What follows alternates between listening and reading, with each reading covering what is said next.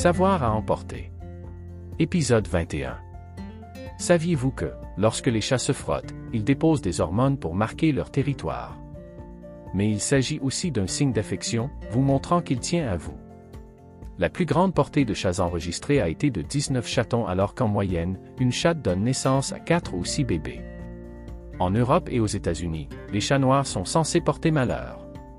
Mais dans d'autres pays, ils sont au contraire un signe de chance.